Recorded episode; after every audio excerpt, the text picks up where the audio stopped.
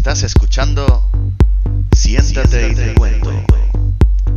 Un podcast en el que hablando sí se entiende la gente.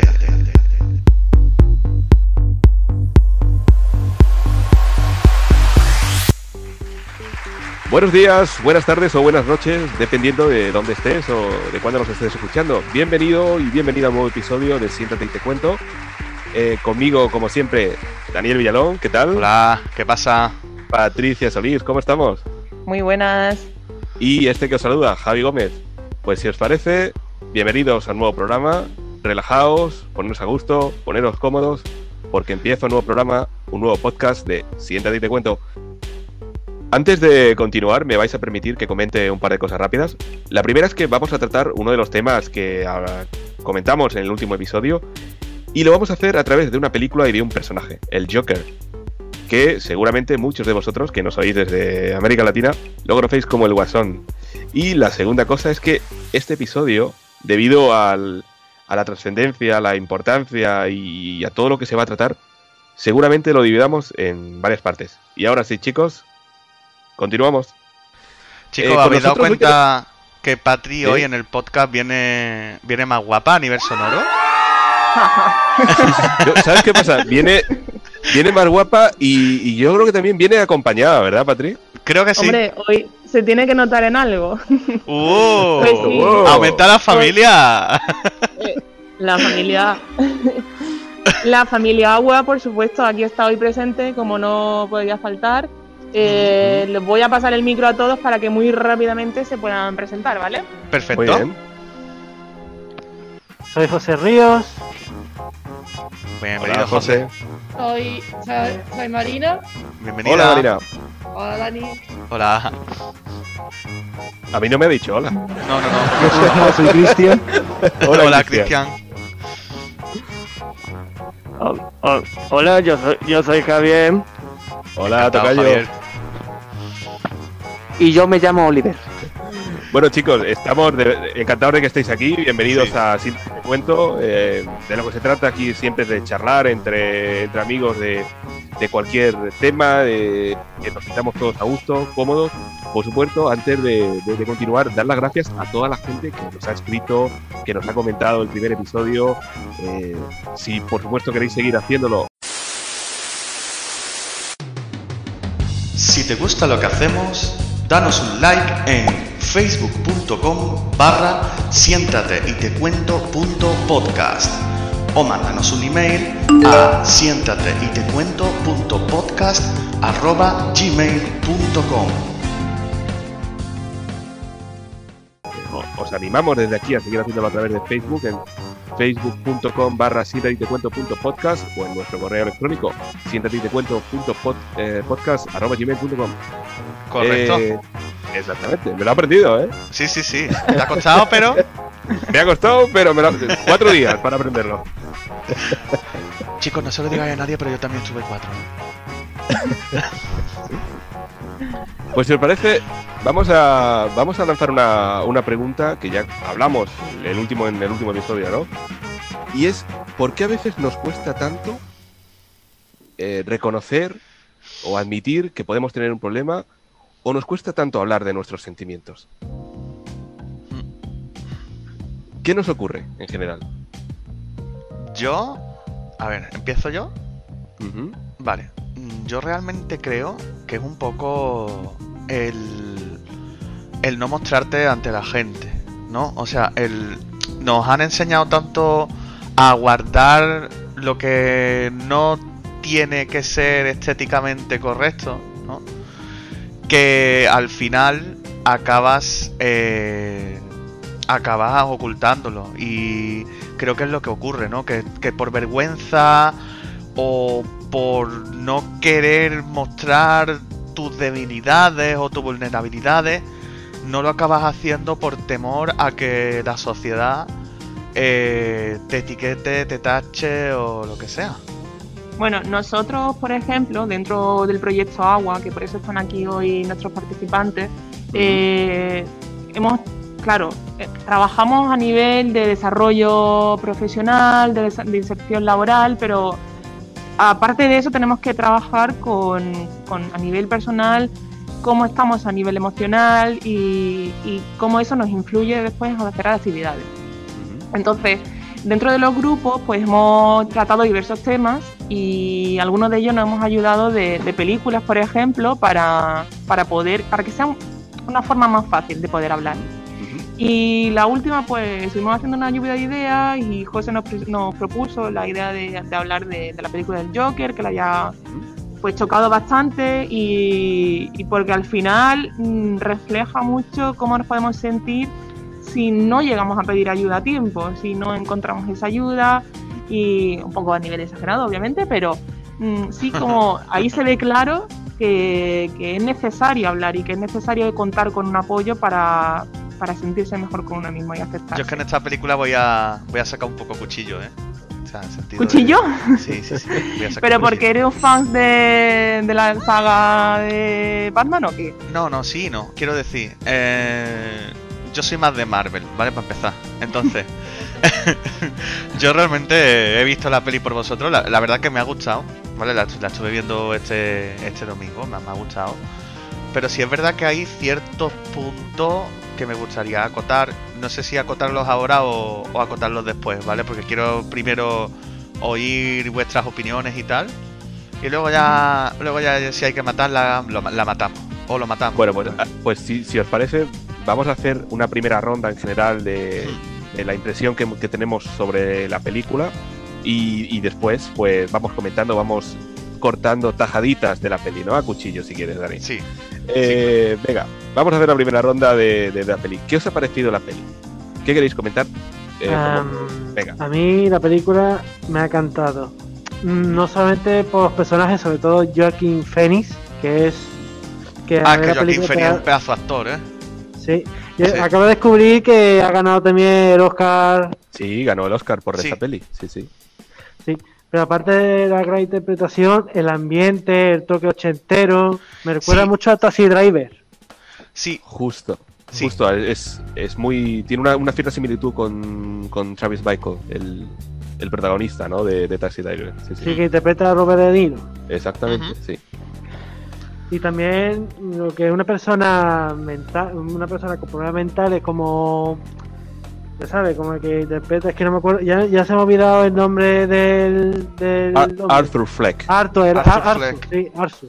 Sí, Mm. que vamos, que ha sufrido una infancia muy mala, ¿no? Que, de- que como dice la película, que ha sido adoptado, pero su madre dice que su padre es el, el hijo de Batman, es que no me acuerdo tampoco del Bruce padre. Wayne. Eso, no, bueno, el, Bruce el padre Wayne. se llama Thomas el Wayne. padre se el llama padre. Thomas Thomas, Wayne. Thomas Wayne. Thomas Sí. Wayne, sí. Y, y el, el Batman es el hijo de. de, de El Batman este el hijo, sí. Exactamente.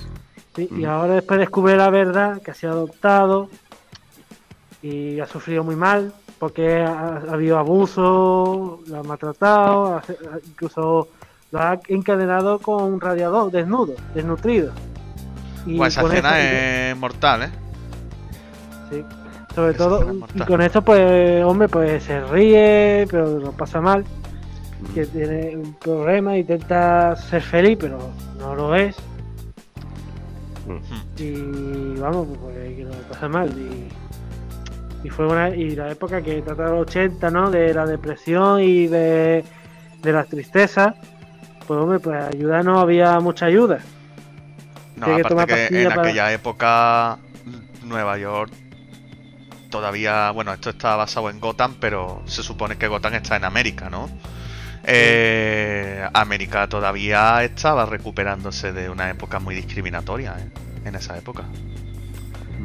Bueno, ¿quién, ¿quién más quiere comentar su primera impresión a nivel general? Y luego pasamos a analizar los distintos puntos que toca la, la peli, porque toca un montón de temas de- de- desde mi punto de vista. Algunos comentarios que teníamos más aquí puestos para, para destacar cuando hiciésemos el podcast eh, son algunas frases que directamente dice el personaje eh, principal y, y que nos, a nosotros nos han calado mucho. Muy bien, pues a ver, Eh, venga. Como Frases. por ejemplo, ¿es cosa mía o cada vez el mundo está más loco? Y aquí esto nos llama la atención porque ¿qué es estar loco, no? Porque hoy en día, ¿quién no está loco? ¿Quién ¿Sabes no cuál tiene...? ¿Sabes cuál fue a mí la que me marcó? ¿Cuál? A mí la que me marcó fue cuando dice, a veces me he llegado a plantear que no existo. Buah, también. Bueno, ¿Vale? O sea, esa frase, cuando tú la oyes, ¿vale? Mm. Ahí en determinado momento de, de tu vida, que te puede llegar a pasar, ¿eh? En, en el- en el sentido de decir, oye, tío, nadie... na- nadie se da cuenta de, de mí. O sea, ¿existo o no existo? Claro, esa es la fase en la que en la que tenía más pensamientos negativos, Hmm. que, que no se sentía entendido por nadie, que no entendía qué es lo que está bien y qué es lo que está mal, y ahí es cuando un poco se da más de sí esa enfermedad mental. Yo tengo una, pero no la voy a decir ahora, la voy a decir al final del, del- del episodio. Vale. Así que me lo, recordármelo y la voy a decir al final del episodio. Vale, vale. No será la de te mereces lo que tienes, hijo de puta, ¿no? No. Pero, hey, podría. No, no, no es, no es esa. Bueno, Podemos yo acabar el lo episodio que- así con un tirito, ¿no? ¡Pum! Te mereces lo que tienes, hijo de puta. Sí, sí, sí, sí. Podría, podría ser una buena frase, ¿verdad? Para el final. O quédate con. A mí lo que me gusta de, de frases así chulas es quédate con el cambio, sabandija asquerosa. Buenísima. Sí. Eh, sí, pero es de solo en casa. Eh, Bien.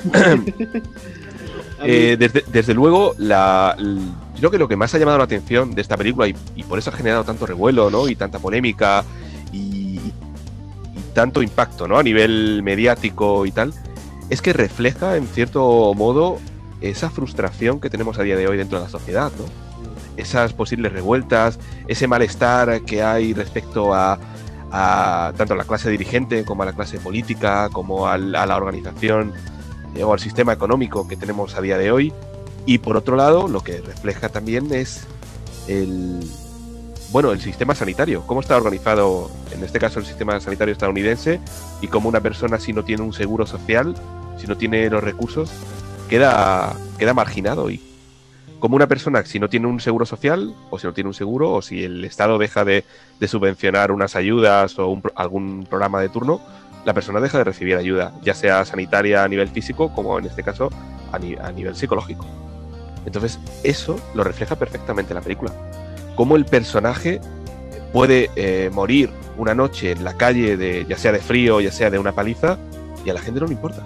Y la gente pasaría de, de- del- por De encima de, todas formas, yo creo que ahí es donde está en la peli un poco la, la exageración.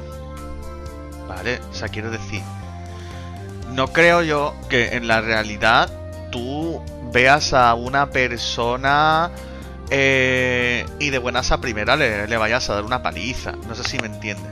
¿Vale? O sea, creo que en ese aspecto la peli exagera un poquito para, para realzar lo que vivió Joker.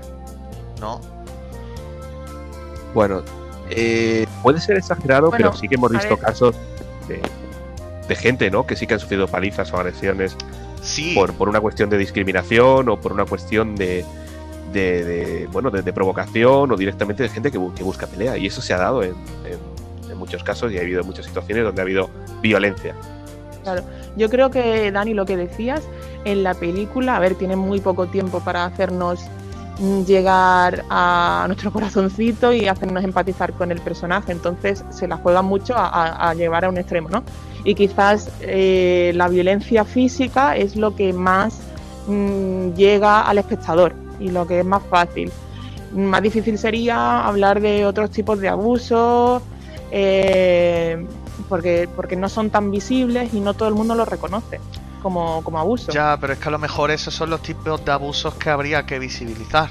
No sé si me entiendes. Claro, pero Porque realmente son los, los que más daño hacen a nivel psicológico. claro, pero igualmente los hay, ¿eh? Cuando el jefe o los compañeros Sí. se burlan de él y él se cree que está siendo parte del equipo y hasta que no lo echan, no se da cuenta o hasta que no, no le mandan el marrón de la pistola, no se da cuenta de que se estaban riendo de él y se estaban aprovechando de él y él Claro. no es consciente de esto. Y, y hay varias escenas así que, obvio, que se han ido a lo físico por, por- por intentar impactar más, pero, pero igualmente eh, eh, se trabaja lo, lo, lo lo emocional. Para, para mí lo que, lo que se exagera un, un poco en la, en la peli, y es también una licencia que el, que el cine se suele tomar, es el hecho de que no eh, cualquier persona eh, que tenga algún tipo de, de sociopatía o, o de algún tipo de, mm, de enfermedad mental no tiene por qué derivar en violencia. Y No, en claro. este caso, en este caso sí que deriva en violencia y es lo que Mm. la peli nos, nos vende, pero por supuesto eh, nada más lejos de la, de la realidad. Hay mucha gente que tiene problemas, ya sea o, o son sociópatas o, o- y no por ello son gente violenta ni, ni Claro, no, que aquí sí que queremos distinguir entre tener un, un trastorno de salud mental y lo que se hace en, en la película, porque por supuesto es llegar a una exageración y, y no tiene por qué, no, no, no se va, Es- no va asociado. Es, es uno de, de los cuchillos que tengo, ¿vale? En el sentido de decir, a ver, eh, a mí me parece, ¿no? De que ahora mm, el cine, como se ha demostrado, a ver, realmente esto, sinceramente, vamos a ser sinceros, valga la redundancia, no se está haciendo realmente para sensibilizar es este tipo de películas. Es porque se ha demostrado que este tipo de marketing en el que ahora hacer a los malos buenos vende, ¿no? Porque lo han hecho con Maléfica, lo han hecho ya con, con varias películas, ¿no? Y es cierto que está muy bien eh, tratar de ver por qué una persona se comporta de esa forma, ¿no? En el sentido de decir, bueno, esta persona tiene este perfil violento, porque sí, porque vamos a intentar Claro. comprenderla. Pero ni todos los que tienen ese perfil son violentos, ni todos los que son violentos tienen ese perfil. Claro, claro. Entonces, Nosotros, por así decirlo, nos quedamos con la película la primera parte, la parte de no de diagnosticar una- un trastorno de salud mental, sino la parte de cómo me puedo sentir de mal si no tengo ayuda, si no, si no encuentro nada a mi alrededor que me pueda ayudar. Y si mm, lo que decimos muchas veces es que, bueno, no pasa nada, por llevárnoslo a un caso real, ¿no? Que el, el protagonista del Joker es un ejemplo ya muy drástico, pero a nosotros nos ha pasado muchas veces que también lo hemos sentido así, que nos hemos sentido invisibles o que no hemos sentido que todos los pensamientos que teníamos eran negativos, que, que no sabíamos si, si éramos normales, ya no hemos clasificado hasta como normales o anormales. de ¿Cómo, hecho, cómo hemos- cómo hemos llegado aquí? Y se el llama no pasa nada. Claro. Y el, bueno, no pasa nada, ya, bueno, no voy a hacer nada. Esto, no hago nada, digo que no pasa nada y, y no me acepto. No acepto que tengo un problema. Y el no aceptar el problema hace que, que el problema se haga más grande en lugar Claro, de. el, de el pensar que solo se va a solucionar, que se va a solucionar sin ningún tipo de intervención, sin ningún tipo de ayuda, y precisamente eso es uno de, de los factores que a veces impide a la gente, primero, reconocer que tiene un problema y luego admitir y, y actuar en consecuencia para pedir ayuda al respecto. Entonces, esa es una de las causas que, que creo yo que hacen o que impiden que se pida muchas veces ayuda. Sí. ¿Vosotros diríais eh, que dentro de, de la película, como bien habéis comentado, hay cosas que se exageran, ¿no? Y, y son cosas que evidentemente venden dentro de- de- del cine, pero hay otras partes que, que lo hacen muy bien. La parte de humanizar al personaje, la parte de, de tratar de empatizar con ese personaje, y mucha gente se ha podido sentir identificada, en cierto modo, con este apartado, con esta fa- faceta del personaje, ¿no? Entonces, la, la pregunta que os lanzo ahora es, ¿una persona nace o, se hace? En este sentido, es un planteamiento también que quiere plantear la película. Es decir, una persona llega a tener algún tipo de, problema, algún tipo de trastorno, eh, consecuencias, eh, o eh, porque son derivadas estas consecuencias de algo genético, o es la misma sociedad la que te empuja muchas veces a que derives en este tipo de, de problemas. A ver, yo creo que influyen ambos factores. Yo creo que por un lado puede llegar a influir el, tu predisposición genética, ¿vale? Porque yo creo que la genética algo tiene que ver también a que tú seas de una personalidad o de otra. Pero obviamente un porcentaje muy alto influye en la educación que has recibido, ¿vale? Y en lo que tú has visto a tu alrededor. Quiero decir, si tú desde chico, ¿vale? Has estado viendo que a lo mejor mm, robar es bueno, matar es bueno y te lo han inculcado, igual eh, probablemente sean los valores que tú tengas, ¿no? Si tú de chico has tenido otros valores, ¿vale? Pues, pues tal. No te digo yo que pasa muchas veces, ¿no? Desde que a ti te, educan con, con buenos valores y que luego a lo largo de la vida eh, tú tengas determinadas situaciones que te hagan cambiar, ¿no? En el sentido de decir, pero claro, eso ya eh, depende de la personalidad de cada uno y mm, yo creo que hay algún algún factor genético para que tú seas de una forma o de otra tiene que haber, porque si no todos seríamos iguales en ese sentido. Eh, ¿Quién más quiere? ¿Creéis eso? ¿Que la sociedad nos condiciona o nos empuja a una serie de circunstancias?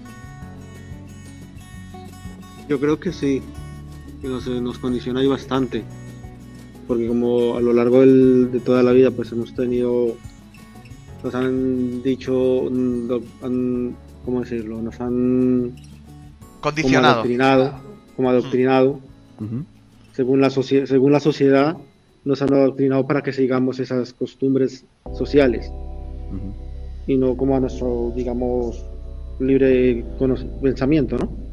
Hmm. Realmente, Eh, sí. Realmente estamos llenos de condiciones por todos lados. Vístete así, no te vistas así.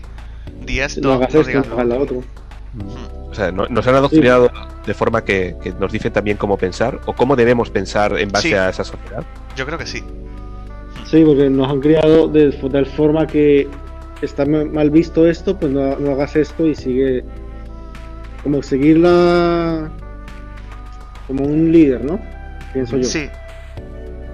Sí, sí. Es como seguir una- unos patrones de conducta que todo el mundo Sí. hace y que si tú te sales de esos patrones de conducta ya no está bien. Ya está mal visto, ya eres otra persona, ya. Y muchas veces como por comodidad o simplemente por no sentirte desplazado, pues tú también acabas siguiendo. Mm. Sí. ¿Creéis que, que en otras circunstancias, no ya a- a- si extrapolamos o extraemos el personaje de, de la película, alguien con, con cierto tipo de, de- de- de problemas o de, trastornos o de inseguridades o de complejos, se le puede brindar eh, el apoyo y la ayuda necesaria para que cambien? Yo sí, En, siempre. en- en nuestra sociedad, en nuestra sociedad tal y como A la ver, conocemos a día de hoy. Tal y como la conocemos ahora, la sociedad no está preparada para... Quiero decir... eh, ahora mismo no se va a hacer. ¿Vale? Ahora mismo a este tipo de personas simplemente se les van a meter en una institución, le van a dar tres o cuatro pastillas y los van a drogar. ¿No? Y ese no es el procedimiento. El procedimiento es tratar a esa persona como una persona más y hacerle un plan multifuncional en el cual tenga a su terapeuta ocupacional, tenga a su psicólogo y tenga sus historias. Yo creo que realmente todo, todo se puede tratar. El que se consiga sanar o no, pues hay una parte que es el trabajo de los terapeutas y hay otra parte que es el trabajo de la propia persona, ¿no? Pero yo creo que todo se puede tratar. Ahí estoy de acuerdo también. Todo, mundo, todo esto se puede tratar. Se puede tratar y, y- y se debe tratar. Es decir, No, cuando sí, una claro. persona eh, se encuentra en una situación, el problema muchas veces, eh, igual no sé si estáis de acuerdo o no, es cuando ni siquiera nosotros mismos nos damos cuenta a veces que necesitamos eh, algún tipo de, de tratamiento, ¿no? Algún tipo de, de ayuda. Porque esto, y, y ahí estáis también de acuerdo, le puede pasar a cualquiera. Es decir, Claro. cualquier persona, independientemente de la posición social, independientemente de la posición económica, eh, ¿cuántos casos de famosos, de personas que podemos decir que tienen un éxito en base a lo que conocemos, ¿no? al estándar de éxito que tiene esta sociedad, ya sea deportista, ya sea actor, eh, ya sea modelo, tiene depresión? Y, Claro, y yo aquí- y va a ir muy asociado a, a lo que concebimos como necesario y a lo que creemos que es como opcional. Eh, el ir al psicólogo hoy en día, pues, mm, es opcional. y, y es de tener un alto nivel, porque no todo el mundo se puede permitir ahí ¿Qué va? al psicólogo. Ujú. Y es como, pues un día voy a cenar sushi y me voy a gastar 50 euros, pues mm, voy a ir al psicólogo y me voy a gastar 50 euros. O voy a ponerme en manos de profesionales como un terapeuta ocupacional o algo y es un lujo. Y, y Sí. no se nos olvide que es algo que estamos hablando de salud. Claro. Y la salud no es un lujo. Claro, ese es otro punto al, al que quería llegar eh, también eh, más tarde, ¿no? Terminando de concluir este, este aspecto. Es decir, ¿cuántos famosos conocemos o cuántos famosos conocéis que, que tienen depresión? Y hay gente que pueda pensar, pero ¿cómo puede estar deprimido si lo tiene todo? Imagínate que, que tienes eh, mujer o hijos o familia, dinero, éxito, reconocimiento internacional. Y dices, ¿y estar deprimido? A ver. Es que a cualquiera, a cualquiera le puede pasar. No, pero te pongo un ejemplo más sencillo, ¿vale? Te pegas cinco años estudiando oposiciones pensando que vas a conseguir el trabajo de tus sueños y al final acabas trabajando en un trabajo de mierda. Toda tu puta vida. Y ese trabajo es para toda tu vida, ¿no? ¿Vale? Y ahora resulta que no es lo que a ti te habían vendido. No. Entonces, a los famosos les puede pasar un poquillo eso, ¿eh? El tema de decir, eh, mira, eh, voy a tener éxito, voy a... Pero luego detrás, a ver, a ti la sociedad te va a exigir muchas más responsabilidades que una persona normal y corriente. O sea, quiero decir, tú no puedes dejar de ser Lady Gaga. No sé si me entiendes, ¿vale? Sí, sí, en- entiendo Entonces- que, que a veces es complicado gestionar también esa fama, pero no, no voy solo a la gestión de esa fama, sino incluso al, al propio, a la propia barrera que la persona se puede autoimponer, en el sentido de ¿por qué razón me cuesta sonreír? ¿Por qué razón me siento tan solo si siempre estoy rodeado de un montón de gente? ¿Por qué razón estoy triste o no, o no me apetece levantarme de la cama si, si lo que la sociedad considera como éxito lo tengo a día de hoy? Es decir, tengo, tengo gente que me valora, tengo gente que me apoya, tengo gente, incluso teniéndolo todo, todo lo que la sociedad puede considerar como fantástico, Tienes que tener hay quien en se pueda cuenta- sentir deprimido.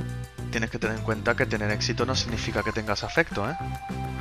Y el afecto es muy importante para tú tener una felicidad plena. Sí, sí, sí. O sea, en el sentido de decir, o sea, es verdad, eh, yo tengo todo este dinero, tengo todo este éxito, pero luego a la hora de la verdad tengo a alguien leal con el que yo pueda hablar o pueda desahogarme sin preocuparme.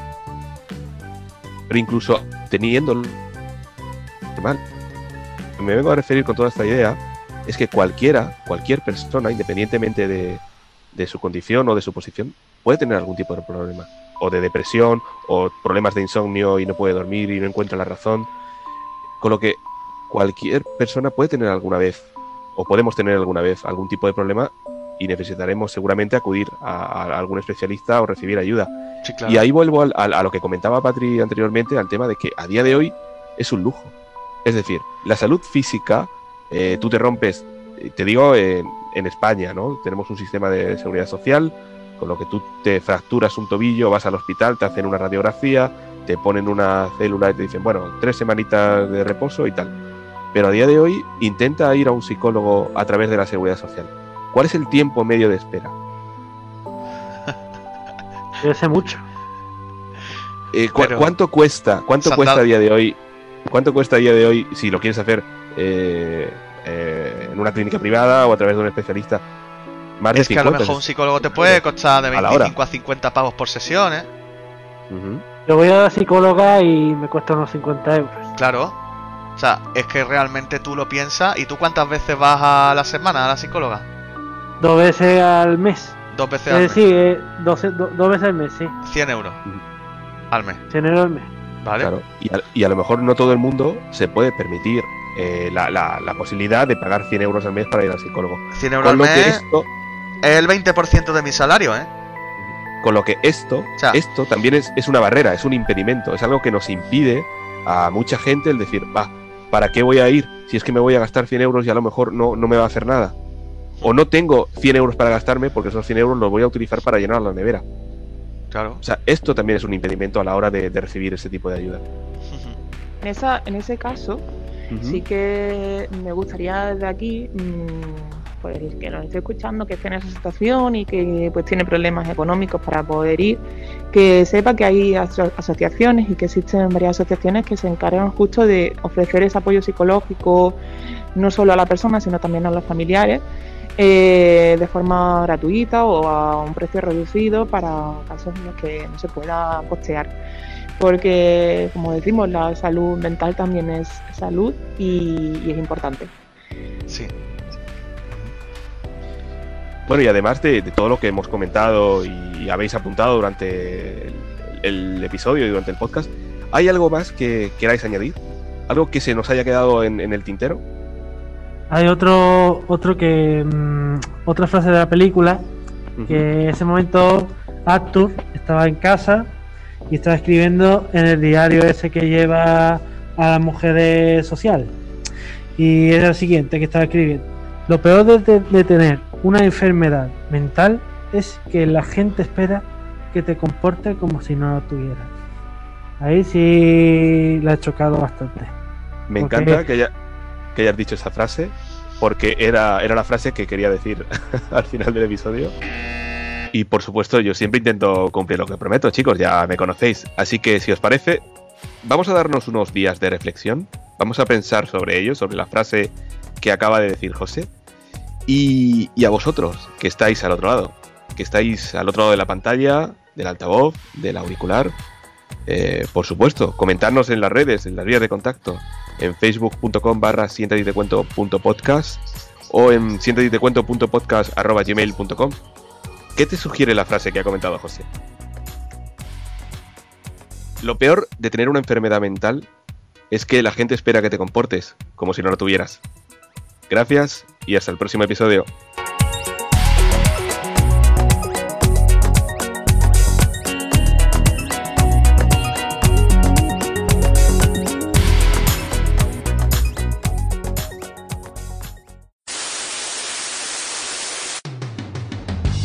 Te gusta lo que hacemos, danos un like en facebook.com barra siéntate y te cuento punto podcast.